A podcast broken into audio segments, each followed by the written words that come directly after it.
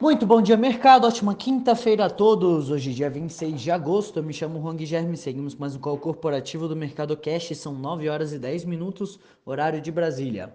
Índice S&P 500 Futuro indicando queda de 0,01% e o índice Bovespa Futuro indicando queda de 0,03%. O Ibovespa encerrou o dia de ontem em alta de 0,5%, cotado aos 120.817 pontos, acompanhando a melhora das bolsas americanas que foram puxadas por ações de bancos e empresas ligadas à reabertura econômica, enquanto aguarda-se as sinalizações dos membros do Fed no simpósio de Jackson Hole amanhã. Foi divulgado também o IPCA 15, que cresceu 0,89% em agosto, maior variação para o mês desde 2002.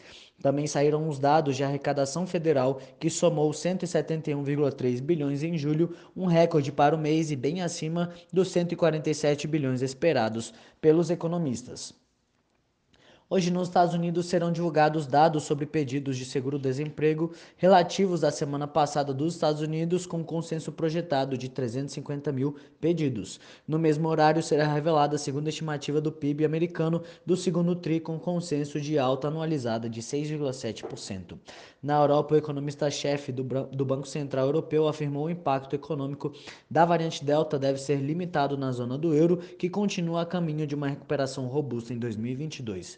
O índice de confiança do consumidor da Alemanha relativo a setembro caiu a 1,2 pontos abaixo do valor revisado de menos 0,4 pontos em agosto.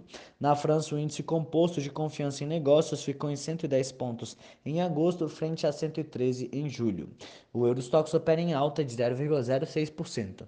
No mercado asiático, o Banco da Coreia levou em 0,25 pontos percentuais a taxa de juros referenciais, que foi a 0,75% ao ano pela primeira vez em quase três anos. A bolsa de Xangai fechou em queda de 1,09%, Hong Kong em queda de 1,08% e Tóquio em alta de 0,06%. Aqui no Brasil sairá o CAGED de julho. Entre as commodities, os contratos futuros do minério de ferro negociados na bolsa de Dalian fecharam em alta de 0,74% e o petróleo Brent opera em queda de 0,83%.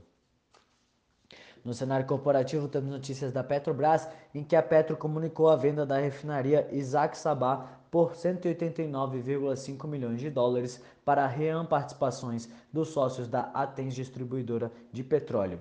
A Petrobras também buscou vender a refinaria de Abreu e Lima, porém, de acordo com a empresa, os interessados não apresentaram propostas. A Petrobras comunicou que está encerrando o processo de venda para avaliar os próximos passos. Vibra Energia. A Vibra, ex-BR Distribuidora, realizará em 31 de agosto deste ano o pagamento da segunda parcela referente à remuneração aos acionistas sob forma de dividendos aprovados na última Assembleia Geral Ordinária, relativos ao exercício de 2020.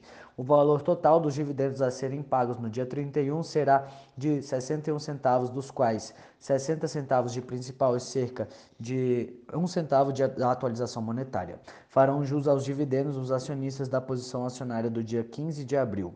Santander. Em entrevista a Reuters, o superintendente da Santander Financiamentos afirmou que o Santander Brasil está ampliando parcerias com varejistas em segmentos de crescimento acelerado para tentar acelerar sua carteira de financiamento ao consumo no momento em que o país começa a sair da recessão provocada pela pandemia. CVC, o fundo Opportunity HDF e Opportunity Gestão de Investimentos compraram ativos da CVC, chegando à fatia de 15,2% do total de ações ordinárias.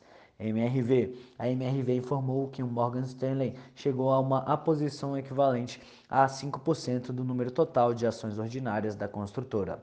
Track and Field, a Safari Capital passou a deter 4,9% das ações preferenciais da Track and Field, correspondentes a 3 milhões de ações preferenciais.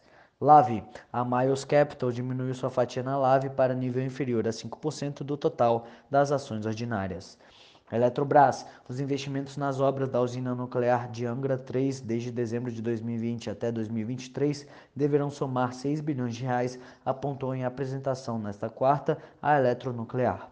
Por hora, estas são as principais notícias. Desejo a todos um excelente dia e ótimos negócios. Um forte abraço.